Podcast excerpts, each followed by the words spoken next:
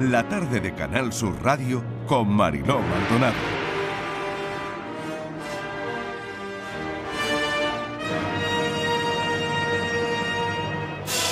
Son las 5 y 5 minutos casi de la tarde y para mí es un honor tener en este estudio a la periodista Lidia Cacho.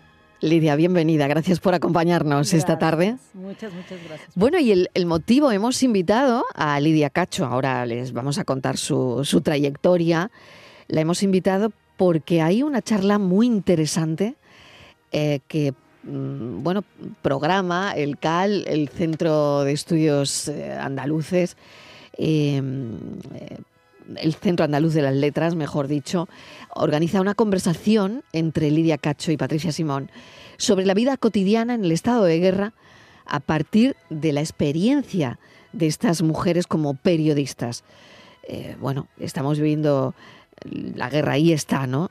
Todavía la invasión de Rusia a Ucrania, eh, de la que ya hablamos menos porque lo ha copado el conflicto de Israel, ¿no? Y, entre Israel y Palestina. Lidia, eh, es, me has dicho hace un momento, se me ocurrió, se me ocurrió y quería hablar de esto, ¿no?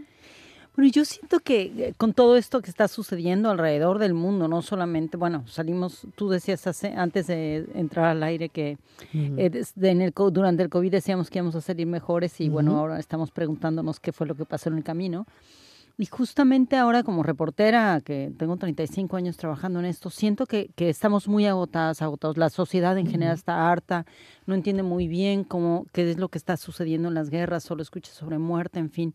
Y, y, y, creo que es muy importante que también como periodistas hagamos un poco de pedagogía y que le expliquemos a la gente cómo hacemos el trabajo, lo importante que es el periodismo de investigación, cómo ayuda cuando tú vas a una comunidad, cómo entrevistas a las niñas, a los niños, en fin, no, no la parte uh -huh. escandalosa o, o, o, digamos más sangrienta, sino lo otro, ¿no? El, lo que tiene que ver con las posibilidades de que un país se reconstruya incluso durante, durante los sucesos de la guerra. Y qué difícil es todo eso. Voy a incluir en esta conversación a Patricia Simón. Patricia, bienvenida, gracias por acompañarnos. Hola, buenas tardes. Un placer tenerte con nosotros porque, bueno, Patricia también es reportera especializada en derechos humanos, es cofundadora de Periodismo Humano y, y bueno, al igual que, que Lidia Cacho, pues ha estado en diferentes conflictos en, en, Irak, eh, eh, con las consecuencias ¿no? que además eh, tuvo la pandemia en el incendio de un campo de personas refugiadas en Lesbos. ¿no? bueno, en fin, son mujeres muy, muy curtidas en este tipo de periodismo. Y, y Patricia, concretamente, bueno, pues es muy una periodista muy conocida porque publicó Los demonios del Edén, una investigación periodística, periodística no, que... eso fue Lidia. Eso soy yo. Lidia, Lidia, perdón, Lidia. Lidia sí. eh, publicó, publicó, eh, pues esto, ¿no? Los demonios del Edén, una investigación periodística que vinculaba la corrupción política en México con redes de, de pedofilia. Y todo esto desató una tormenta judicial tremenda que, bueno, que... Y fue tan importante porque concluyó con la primera sentencia por tráfico sexual de niños en el país y con leyes nuevas que siguen vigentes para la protección de la infancia. Porque parece que hasta que Lidia Cacho no escribe este libro, la infancia no se protege. Bueno, eh, eh, no, no, creo que sí hay mucha, había mucha gente trabajando en México y en Latinoamérica uh -huh. con estos temas, pero no se reconocían. Cuando tú hablas de pornografía infantil en el 2003, en el 2005, la gente te miraba como diciendo, ¿qué es eso? ¿No? Porque además, claro, eh, reconocemos que Internet era otra cosa pero afortunadamente mi libro y todo el trabajo que vino detrás y, y, bueno y también ayudó a la persecución política porque porque fui secuestrada por la policía por el por el, uno pasó, de los gobernadores Lidia? ¿Qué pasó? Yo, de, de, verdad que es, me parece absolutamente escalofriante porque pensar que has estado en, en zonas de conflicto ¿no? y que cerca de casa cerca de tu casa tu vida corría más peligro que en un frente de guerra es verdad, e, eso sí es cierto. Es, eh, yo siempre decía cuando estaba trabajando en México que, que yo era una reportera de guerra en mi propio país, constantemente, viví con escolta casi 15 años, en fin, y cuando salía a cubrir conflictos en otros sitios, me sentía más segura. Eso es muy extraño decirlo, pero ahora sí. Em, y bueno, pues nada, que publiqué este libro con una investigación muy, muy amplia de cómo funcionaba esta red em, internacional de trata de niñas y niños en México, en Cancún, con más de 200 niñas y niños víctimas entre 4 y 13 años y publiqué los nombres de todos los implicados, incluidos gobernadores, senadores. Eh, Te detuvieron incluso. Por supuesto, eh, uno de los gobernadores compró unos policías, los policías me, me, torturaron durante 24 horas, me encarcelaron y me sentenciaron a siete años de prisión. Y al año gané el juicio en su contra y empecé a perseguirlos uno tras otro hasta que metí a todos a la cárcel. Y bueno, hace, hace casi cuatro años me tuve que exiliar en España porque como metimos a los más poderosos, intentaron matarme nuevamente y tuve que salir. Lidia, ¿tienes miedo? ¿Sigues con miedo o lo has superado o es una cosa que va contigo? Es decir, has dejado de, de sentir eso, ¿no? Yo creo que la última vez que sentí miedo, miedo profundo y concreto fue durante la tortura. Y a partir de eso nunca más he sentido miedo. Lo que, lo que sí es que soy una mujer muy responsable, me gusta mucho estar viva, me gusta proteger a la gente que yo quiero, entonces, bueno, cuando necesito moverme, me muevo para no ponerme en riesgos innecesarios, a pesar de que, bueno, mi profesión es riesgosa porque lo es la nuestra. Pero, mm, pero no, no tengo miedo y ahora viviendo en Málaga menos, estoy feliz. Totalmente. Ahora me contarás, ¿no? ¿Qué has encontrado aquí? Eh, me, me, tienes que contar, ¿no? Porque Lidia Cacho ahora mismo pues ha decidido vivir aquí en Málaga. Y, bueno, me tienes que contar qué, tiene, tiene Málaga y qué te ha atrapado de Málaga.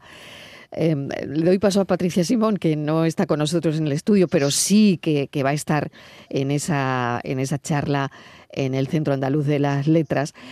Mm, en Málaga, voy a decir de paso la calle, porque si la gente se quiere pasar es eh, mañana martes a las 7 de la tarde en el auditorio del Museo de Málaga, que está en la Plaza de, la Aduana para quienes vivan por aquí y conozcan Málaga.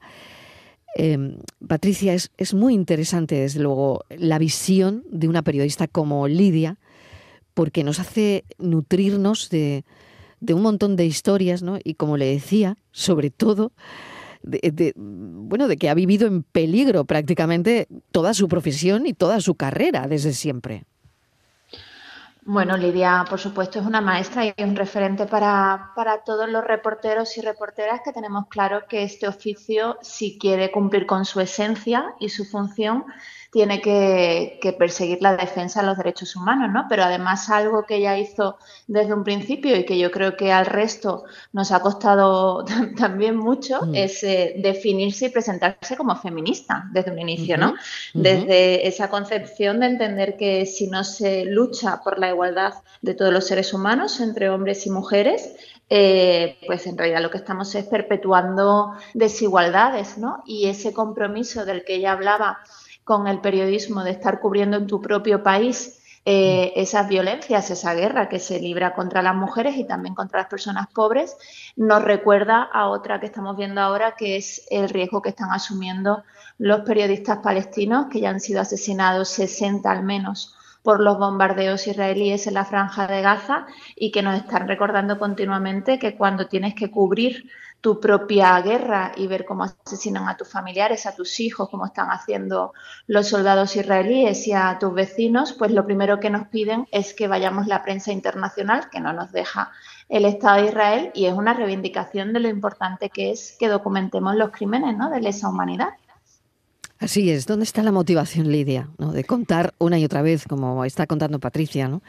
Em, y además de una manera que tenemos que explicar, ¿no? Cómo es eh, la profesión de reportera de guerra y, qué os encontráis, ¿no? Y no sé si hay dificultades añadidas, ¿no? Que Patricia lo ponía sobre la mesa. Claro, totalmente. A ver, yo antes que nada también eh, quiero decir que uno de mis de los regalos que me ha dado Málaga, bueno, España, pero Málaga ha sido la amistad con Patricia, que es obviamente más joven que yo, pero es una gran, gran reportera de investigación y, y, bueno, malagueña, así que ella, ella manda en esta ciudad también.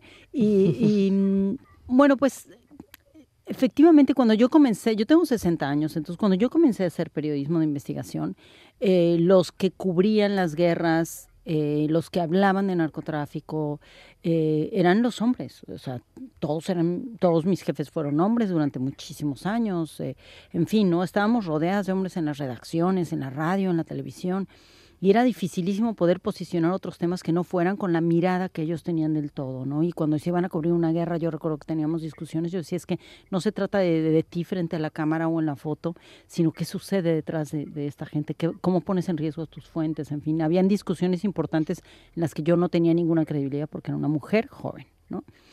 Y, y, yo me propuse desde muy, muy joven que quería hacer un periodismo diferente, que si lograba llegar a donde yo quería, eh, lo iba a hacer. Y, eso es fascinante porque ya somos miles de mujeres por todo el mundo que cubrimos guerras y que efectivamente entendimos que había que hacer un periodismo desde una perspectiva mucho más respetuosa con las víctimas, más empática, en fin, y sí es distinto, definitivamente es diferente el periodismo que hacemos nosotras y de eso también queremos hablar y también contar anécdotas, digamos, desde las más duras hasta, hasta algunas que son, hasta dan risa o, bueno, de, de cosas que te van sucediendo en la vida, de, en fin, ¿no? Cuando, cuando haces este tipo de trabajo de investigación en, por todo el mundo. Claro, la vida de un país en guerra, Patricia, es, eh, es un desafío constante, ¿no? Y, y yo creo que además afecta a cada persona y a cada periodista de manera única, ¿no? No sé, creo que una misma historia, y tal y como leemos en, los periódicos, ¿no? cuando leemos alguna crónica de, de, alguna compañera, algún compañero de guerra, es, vemos que, que, a cada periodista le afecta de una manera, ¿no? Patricia, no sé cómo lo ves tú. Mm, yo creo que efectivamente cuando vas a una guerra, por una parte compruebas que, que la guerra es el fracaso absoluto de, del ser humano, lo que lo destruye todo, eh, pero también es cierto que cuando cubres violencias en general, estados fallidos, espacios uh -huh. de, bueno, pues de pobreza y empobrecimiento, eh, descubres y conoces a gente apasionante que, que en medio de la injusticia pues lo entrega todo para, para, defender la vida, para que haya oportunidades, para que se alcance la paz. Y eso es un regalo inmenso que yo siempre digo que los periodistas no, no lo contamos lo suficiente porque es en realidad la gasolina por la que seguimos en este oficio, si no seríamos escribanos del horror y, y eso no tendría ningún sentido. Pero cuando descubres que siempre y además cada vez más hay gente defendiendo la justicia, la paz, la, dignidad en esos espacios, que son gente que, al contrario de lo que se suele pensar o contar, no son eh, gente que, que, lo está haciendo por un bien supremo y son tristes y están amargados y son una especie de mesías, sino que son personas tan apasionadas como nosotras que estamos manteniendo esta conversación, que aman la vida y que por eso precisamente quieren que todo el mundo la pueda disfrutar así. Entonces, eh, paradójicamente, el trabajar en estos espacios también te da la oportunidad de estar en contacto con una energía que es difícil de encontrar en otros ámbitos, pero no significa que tengas que ir a Ucrania o a Palestina. Si te acercas a una asamblea del movimiento de Stop Desahucios, te vas a encontrar con esas personas que te contagian rebeldía y ganas de vivir. ¿Cómo percibís el, el poder de los medios, no? En ese sentido, ¿no? Cuando, cuando en una, estoy de acuerdo con Patricia, no hace falta ir a una guerra, ¿no? Para, para sentir eso que, que, creemos que pasa solo en las guerras. Y es verdad que no pasa solo en las guerras, estoy muy de acuerdo con Patricia, ¿no? Pero, uh -huh. ¿qué hacemos los medios de comunicación? Eh, no lo sé. Fíjate que tenemos ahora eh, algunas que están ahí, ¿no? Muy cercanas, muy seguidas horror, ¿no? Son, horrores, ¿no? Lo percibimos así la gente.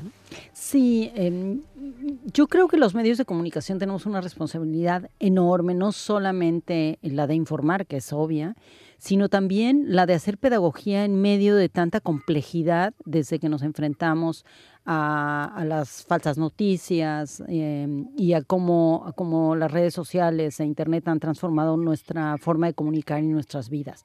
Yo soy bastante optimista, a mí yo, estos foros donde llegas y dices, a ver, el pe periodismo está al borde de la muerte y tal, bueno, pues es gente que obviamente está sentada en un escritorio y, y siempre metida en Internet, porque quienes estamos en la calle, y, y, documentando la vida real en todas partes nos damos cuenta de que no es cierto, es más necesario que nunca y cuando cuando llegas a los sitios, incluso ahora mismo en, Israel, con gente muy joven y en, perdón, en, Gaza y demás, bueno, en Israel también las mujeres de, negro que están trabajando por la paz, los mensajes que nos mandan son importantísimos, ¿no? Todo el tiempo están, están diciendo, necesitan escuchar esta otra versión de lo que sí está sucediendo.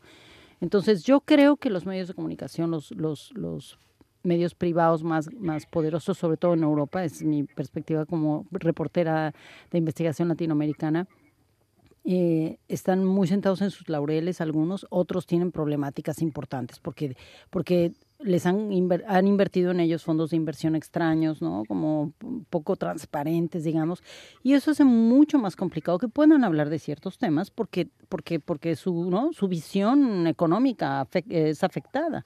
Eh, y nosotras, en cambio, como, como somos reporteras de freelance, pues vamos por la libre y, y preferimos vivir precarias pero honradas, eh, seguimos haciendo este trabajo y eso es lo que queremos. Queremos compartir con la gente de Málaga eh, cómo, o sea, contarles anécdotas de cómo el periodismo que hacemos y el que hacen otras eh, colegas cambia la vida de personas, en comunidades, como en positivo, cómo encontramos también quién está haciendo trabajos eh, para rescatar a los otros localmente, es decir, no solamente vamos a cubrir útil. el daño. Es el periodismo útil, que me parece muy importante, Patricia, y que era también lo que mm, prácticamente ponías eh, tú también encima de la mesa, ¿no? Un periodismo útil, que sirva, ¿no?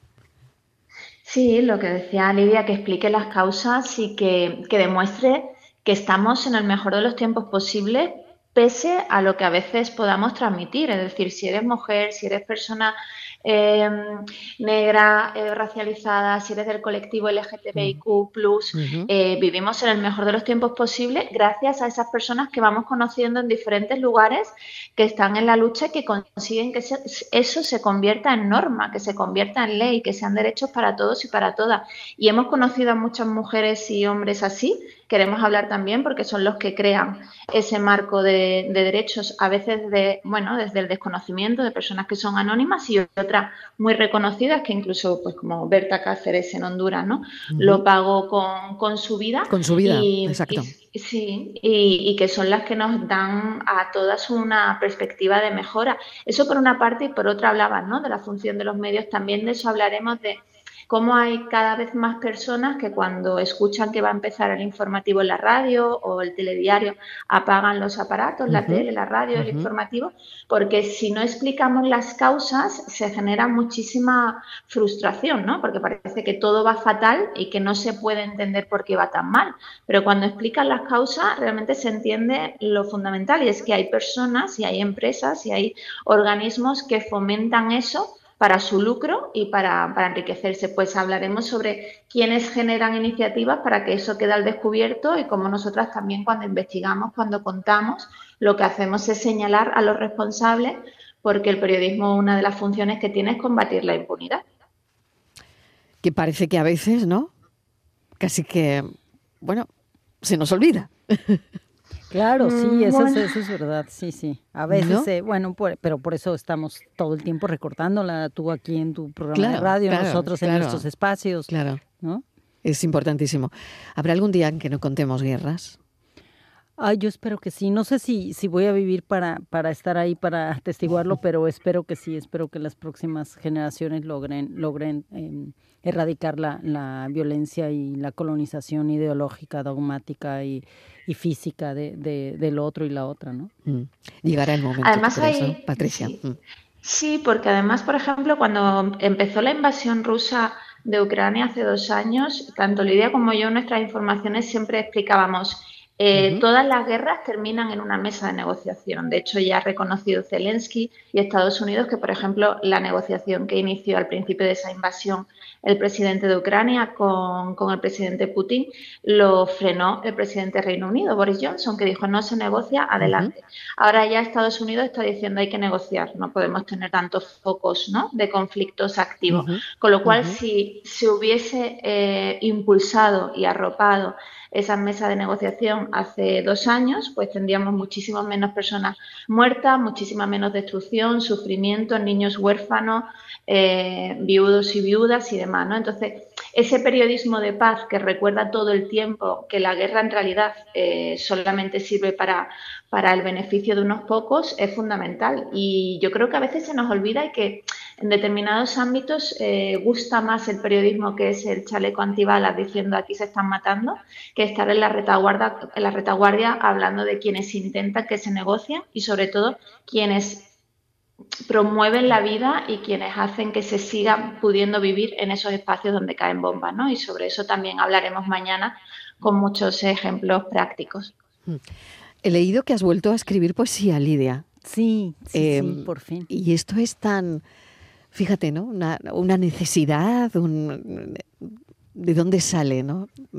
Porque quizás, no sé, uno ves cosas tan crudas, ¿no? O cuando, bueno, no lo sé, pero cuando he leído tu historia y, bueno, y, ves, ¿no? Por todo lo que has pasado, por todo lo que has vivido, eh, pues eso, ¿no? Una tortura, una detención, simplemente por querer hacer tu trabajo, por querer contar la verdad, por transmitirle a las personas eh, dónde está la esencia de, de eso que viniste a hacer, que es periodismo, ¿no? y, y escribes poesía al final. O sea, eso te, te, ¿Qué relación tienes con la poesía? ¿Cómo te sumerges yo, yo en realidad eh, comencé a escribir desde muy niña. Mi madre me, me, me, regaló un cuaderno, una libreta cuando tenía 12 años y me dijo, aquí escribe todas tus ideas y tus sueños y tal. Y yo aprendí eh, sobre poesía y a, leer poesía y no solamente poesía, sino además en portugués, porque mi abuelo materno era portugués, eh, aunque el resto de mi familia es mexicana. Y él me leía Pessoa, Camões, y, y, yo me enamoré de la poesía y luego, claro, toda la poesía latinoamericana. Mi primer libro, de hecho, publicado cuando era yo muy jovencita, eh, es un libro de poesía que, que se publicó en México. Y luego tengo otros 19 que ya tienen que ver todos con periodismo y cuentos infantiles. Pero justamente una de las cosas que contaba hace poco es que llegué a Málaga para tratar de recuperar el corazón aquí en el exilio y de pronto descubrí que ya estaba sanando esta pérdida enorme que es tener que dejar tu país a pesar de que te dedicabas a hacer el bien en él, ¿no? Y dejar a mi familia, a mis amistades, etcétera, en mi propio hogar y sentarme a Leo mucha poesía constantemente, yo la necesito para alimentar el alma, porque cuando ves tanto horror y tal, necesitas mucha salud, hago yoga, medito, voy a terapia, porque si no haces eso no tienes salud mental, ¿no? Y es muy peligroso mantenerte como una periodista de, de, de, guerra haciendo todo el tiempo pensando en el horror y el dolor. Y, y dentro de esas cosas, una de mis terapias es leer poesía. Y de pronto, hace muy poco, comencé a escribir, estaba terminando un libro de cuentos infantiles, que es para explicar la guerra de Ucrania a niñas y niños, y me descubrí escribiendo poemas de nuevo y pensé, ah, mi corazón está volviendo a mí. Si volvieses atrás, Lidia, eh, ¿harías todo igual, exactamente igual? Casi todo igual, sí. La verdad es que sí, es decir, yo volvería a escribir ese libro tal como lo hice, porque yo me prote yo sigo viva porque me protegí, hice todo lo que estaba en mis manos para cuidarme, para avisarle a la gente a mi alrededor y a mi familia eh, que tenía amenazas cuando lo publiqué, etcétera, y el resto de mis libros también, porque también recibí amenazas por otros libros y otros artículos y por mis programas de televisión y radio. Pero sí, sin duda, sin duda, yo he hecho todo en plena conciencia, es decir, nada me cayó de sorpresa, ¿no? Yo ya tenía amenazas de muerte desde hace muchísimos años, a mí me pusieron una pistola en la cabeza a los 29 años. Y yo seguí trabajando y en lo mío porque me parece que es lo que toca, ¿no? No nos vamos a dejar arrodillar por un puñado de salvajes cuando en realidad la gran mayoría de la sociedad somos buenas personas y queremos hacer el bien. Lidia Cacho, un placer tenerte aquí, tenerte además como, bueno, pues eso, viviendo aquí en Málaga, que hayas elegido Málaga para, para vivir. ¿Qué te gusta de Málaga? Todo, todo. Hay, hay, hay algo dulcísimo como en, el vino dulce. Bueno, no, en la gente. Mira, me encanta, me encanta la comida, ah, me encanta. Bueno, el vino. El vino, también, por supuesto que sí, como no. Em, los espetos me fascinan. Bueno, me encanta. Me en las playas. la vida de barrio, aquí sí es de barrio. Y yo ya, yo llegué a vivir a Málaga y en una semana yo ya era amiga de las de la frutería, que son mis comadres, la señora de la peluquería, toda la gente del barrio, mis vecinas y vecinos, les saludo todos los días, me saludan, se saben mi nombre y eso no me sucedía en Madrid, francamente, no era así, ¿no? Es otro, otro tipo de vida. Me siento mucho más cercana y a mí me gusta ese tipo de vida, donde pasas por la calle, y sonríes y dices buenos días y la gente te responde sonriendo también. Mm. Málaga es abierta, Patricia, lo, lo sabemos bien, ¿no? sí, y además eh, es abierta, siempre lo ha sido y cada vez es más rica con más personas como, como Lidia, ¿no? Yo creo que, que sí es mejor en los últimos años precisamente porque cada vez es más diversa y, eso siempre enriquece, así que es una suerte tenerla de vecina y de comadre. Pues eh, yo a partir de hoy también comadre, ¿eh? Claro, Sin problema. Muchísimas gracias a las dos, es un placer y vuelvo a invitar a las personas que estén por aquí en Málaga. Va a ser una charla para no perdérsela, muy interesante. Eh, en el Centro Andaluz de las Letras que lo organiza y que bueno va a ser en el auditorio del Museo de Málaga, en la Plaza de la Aduana. Eh, la entrada es libre hasta completar aforo. Una charla muy interesante de una persona que vive en el exilio como Lidia Cacho, que ha tenido que pasar todas esas vicisitudes por escribir un libro, por hacer periodismo, por querer contar las cosas que pasan en su país. Y, y bueno, pero aquí está, y está viviendo en Málaga, entre nosotros, y ojalá por mucho tiempo. Muchas gracias. Aquí vamos, Patricia, Simón y yo. mañana les esperamos a las 7 de la tarde. Muchísimas gracias, Lidia Cacho, Patricia. Patricia Simón, gracias, un beso enorme. Cuídate mucho, compañera. Adiós.